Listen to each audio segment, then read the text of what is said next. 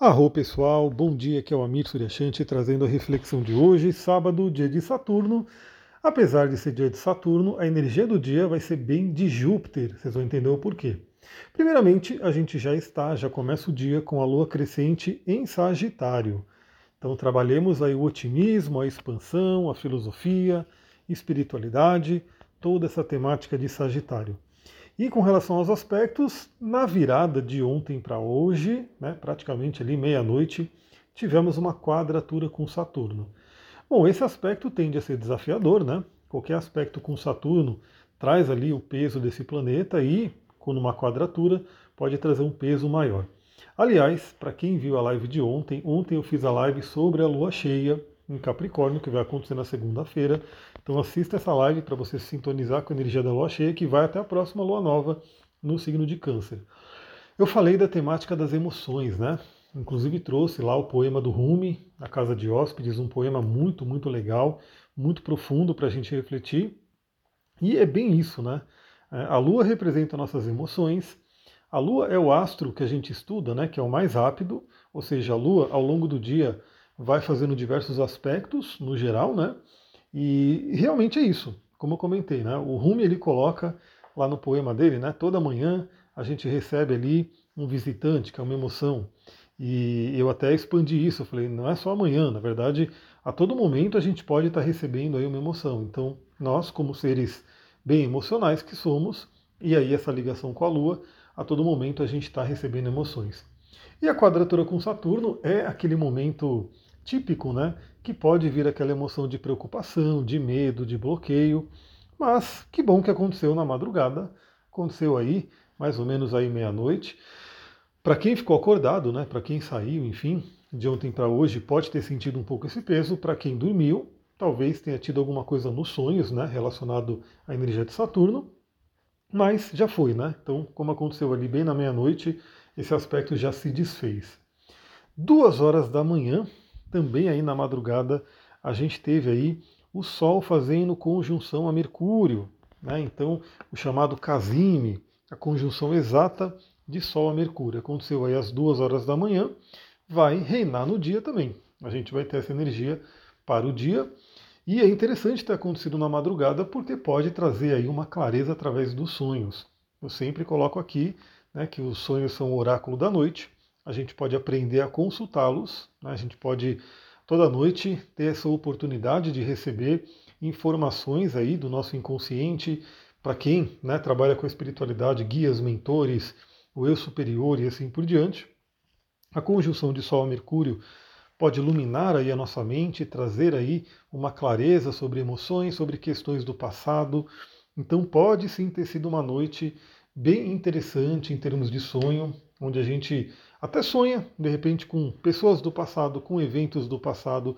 E é aquela coisa, né?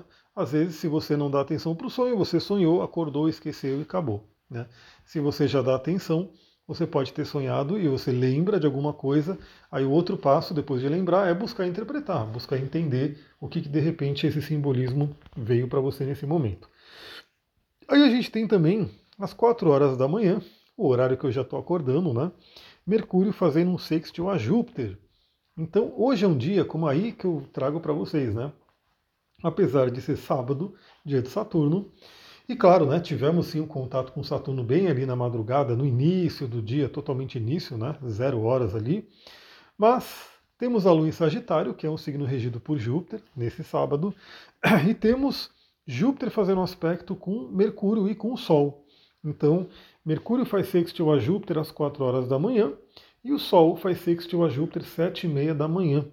E claro, né, como estamos falando de Mercúrio e Sol, são planetas mais lentos aí do que a Lua, essa, esse aspecto dura para o dia inteiro. Então é um momento muito, muito interessante no dia de hoje para que a gente trabalhe o crescimento, a expansão, a fé, o otimismo, o acreditar. Né? Já tivemos aí, ao longo dos últimos dias, tanto Mercúrio quanto o Sol se alinhando com Saturno, né? agora se alinham com Júpiter. Então, se a gente trabalhou as emoções, se a gente vem trabalhando crenças, se a gente vem né, fazendo esse trabalho terapêutico, eu falei que esse período de câncer, essa temporada de câncer ia ser muito terapêutica.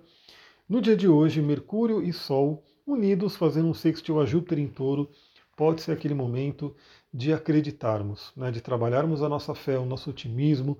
Então, seja lá o que você esteja sonhando na sua vida, seus objetivos, se você estiver passando por desafios, dificuldades, então acredite, né, peça ajuda para a espiritualidade, peça ajuda para pessoas que você conheça, peça ajuda para profissionais, mas a gente tem aí essa, esse apoio do grande benéfico. Como é um sextil, né, que é um aspecto que ele é fluente, mas ele exige que a gente dê um passo em direção a ele. Então, veja só, pessoal, compartilhe esse áudio com as pessoas que você ama e que gostam de astrologia. Por quê? Esse aspecto ele pode passar batido, né? É, às vezes a pessoa está ali, não, não, não se sintonizou com isso e perde aquela janela. Aliás, muito, muito interessante. Quero compartilhar com vocês aqui. Eu estou terminando de ler um livro muito, muito legal. Olha, para quem gosta de astrologia, arquétipos, né, a terapia junguiana, esse livro é obrigatório. Depois eu vou colocar ele em algum vídeo ou live, enfim, eu vou falar sobre ele. Que se chama Arquétipos do Zodíaco. Né? É, inclusive, acho que eles relançaram agora, né, com outro nome, Jung Astrologia, alguma coisa assim. Mas o que eu estou lendo é a versão antiga mesmo, né? Comprei num sebo, bem veião assim. Arquétipos do Zodíaco, muito, muito legal. Eu estou terminando aí o capítulo de Aquário, e no capítulo de Aquário se fala da lenda do Santo Graal. Né? E claro, não vou falar toda a lenda aqui, algumas pessoas devem, devem conhecer, outras não, mas o que tem a ver com isso que eu estou falando agora, desse momento, né, esses momentos que aparecem na vida. É, na lenda do Santo Graal, é, o, o Graal é um castelo mágico, enfim, e que o cavaleiro, né, que é puro, no caso ali era o Peredur, né, que eles estavam fazendo a, a, contando a história, porque tem a versão inglesa, tem a versão né, alemã, se não me engano, tem alguns nomes que vão mudando, mas o cavaleiro que é puro de coração, o Graal, né, o castelo do Graal aparece. E o rei do Graal está ferido, está doente, e ele tem que fazer uma coisa ali, né? Ele tem que fazer uma pergunta para poder trazer a cura. Bom, o fato é o seguinte, né? Na história, né, na lenda, esse cavaleiro ele vai ter uma chance. Ou seja, ele entra no castelo do Graal e se ele não fizer o que tem que ser feito, aquilo vai embora, né? ele acorda né, fora do castelo e se ele fez o que tinha que ser feito, beleza, se ele não fez, acabou a oportunidade. Né? Então, inclusive na, na história que eu li, né, ele perdeu, o Peredur lá, ele não fez o que tinha que fazer, não fez a pergunta né, certa, e aí acabou tendo um problema ali, porque ele saiu fora e aí falaram, não, cada cavaleiro tem só uma chance, ele se revoltou, enfim. É uma lenda, né? E essas lendas, essas histórias, elas falam né, sobre a vida, elas ensinam aí a gente a viver, desde a antiguidade, mitologia, contos, tudo isso é muito importante, né? A gente aprende muita coisa com essas histórias. E fica essa questão, né? Não que a gente nunca mais vai ter chance, porque eu acredito que, é, como a gente sabe, né, os próprios astros estão a todo momento, né, fazendo aspectos fluentes, desafiadores e assim por diante. Mas cada momento é uma chance, né? Então hoje pode ser aquela chance muito, muito interessante. Pode ser aquele castelo do Graal que aparece para você, para você fazer a pergunta certa, para você fazer né, o pedido certo, para você fazer a conexão né, com a sua espiritualidade, com o seu otimismo, que é tanto o Sol quanto o Mercúrio em sexto com Júpiter. Então acredite, tenha fé, né, trabalhe essa energia do seu melhor. Vamos aproveitar esse dia para isso. Hoje teremos live também, né? vamos fazer live aí. É, provavelmente, eu vou ver se eu vou fazer a live de julho ou do resumo astrológico da semana. Eu vou ver direitinho como é que vai ser no domingo também. Eu sei que essas duas lives eu quero fazer, né? Dar uma olhada no mês de julho, porque aliás, hoje já iniciamos julho, né? Esqueci de falar, primeiro de julho, estamos aí, mais um mês pela frente. Para quem gosta de soprar canela, é dia de soprar canela. Você que tem óleo essencial de canela, use o óleo essencial de canela.